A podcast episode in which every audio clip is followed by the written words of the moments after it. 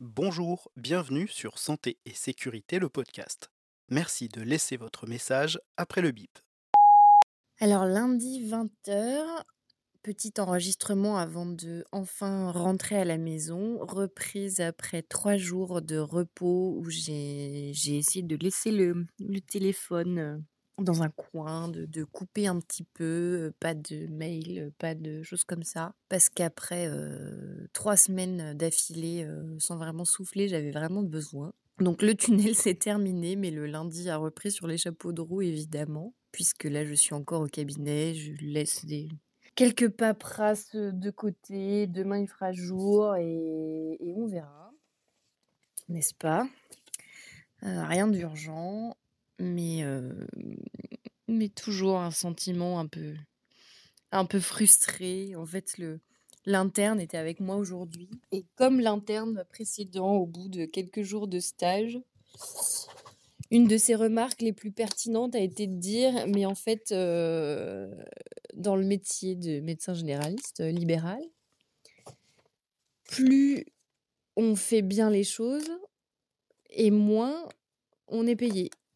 Bah oui, exactement. C'est ça l'idée, c'est ça le, principe de fonctionnement du paiement encore majoritairement à l'acte. C'est que plus on prend de temps en consultation, quand ça le nécessite, hein, c'est pas de prendre du temps pour discuter le bout de gras avec les patients, on a autre chose à faire. Mais plus on prend de temps en consultation pour faire les choses bien, et, et ben moins on a de rémunération au final.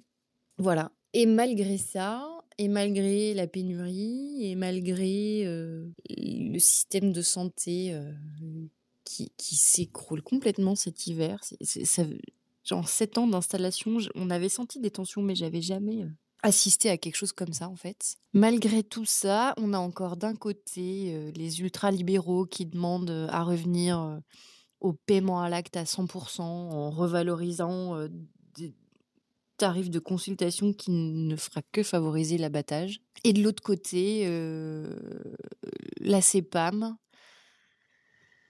qui ne donne toujours euh, que de plus en plus des objectifs euh, complètement stupides, qui voudrait bien qu'on fasse de l'abattage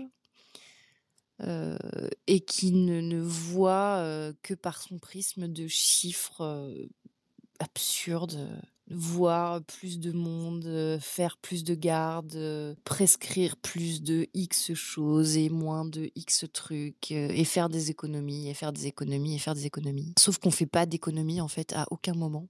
Et que tout ce qui n'est pas investi aujourd'hui dans un système qui permette plus de prévention, plus d'éducation thérapeutique des patients ne fera que coûter plus cher plus tard.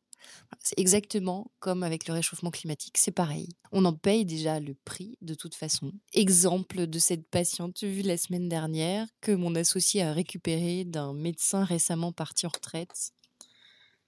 Un enfer, un enfer de récupérer ces patients en toute confraternité une patiente de, de- de plus de 70 ans, asthmatique depuis je ne sais pas combien de temps, qui arrive en crise d'asthme avec un pic flow complètement dans les choux, à même pas 30% de la norme. euh, qui commence par m'expliquer à quel point elle était bien prise en charge euh, par son bon ancien docteur. Bah oui, bien prise en charge, c'est-à-dire qu'à chaque fois qu'elle arrivait en consultation en crise d'asthme, elle avait corticopéros et antibiotiques, mais qu'elle savait même pas se servir euh, d'un flacon de ventoline. Voilà. En me disant que, ben non, moi la ventoline, de toute façon, ça me fait rien. Ok, madame, écoutez, on va essayer quelque chose pour voir si ça vous soulage. Je sors mon flacon de ventoline, ma chambre d'inhalation, et au bout de deux bouffées, eh ben, eh ben, elle sifflait plus. Voilà. Je pense qu'en fait, l'ancien médecin lui avait prescrit le flacon de ventoline sans lui expliquer comment ça se faisait. Et c'est pas évident, la ventoline, les asthmatiques pourront le dire. Et puis qu'effectivement, ça lui avait rien fait, mais parce qu'on lui avait pas expliqué euh, la manière de s'en servir, tout simplement. C'est le B à bas, en fait, la prise en charge des patients asthmatiques. C'est comment ça se passe avec le traitement, comment il s'en sert, l'observance. Alors effectivement, ces crises d'asthme passaient probablement avec des corticos, mais je sais pas combien de corticos elle a bouffé en 40 ans. Et, et je sais pas combien de fois elle a eu des antibiotiques pour rien. Enfin, Voilà, parce que, parce que c'était probablement plus facile pour lui de faire 10 minutes de consultation, de lui prescrire un, un truc à la va-vite, de pas lui expliquer, et puis, euh, et puis d'embaucher la consultation. Voilà. Donc, un peu frustré ce soir, mais la semaine va être avec l'interne, donc ça va bien se passer. Et puis, bah, si on peut euh, éveiller un petit peu plus de réflexion chez nos jeunes confrères, de toute façon, ce sera pas perdu.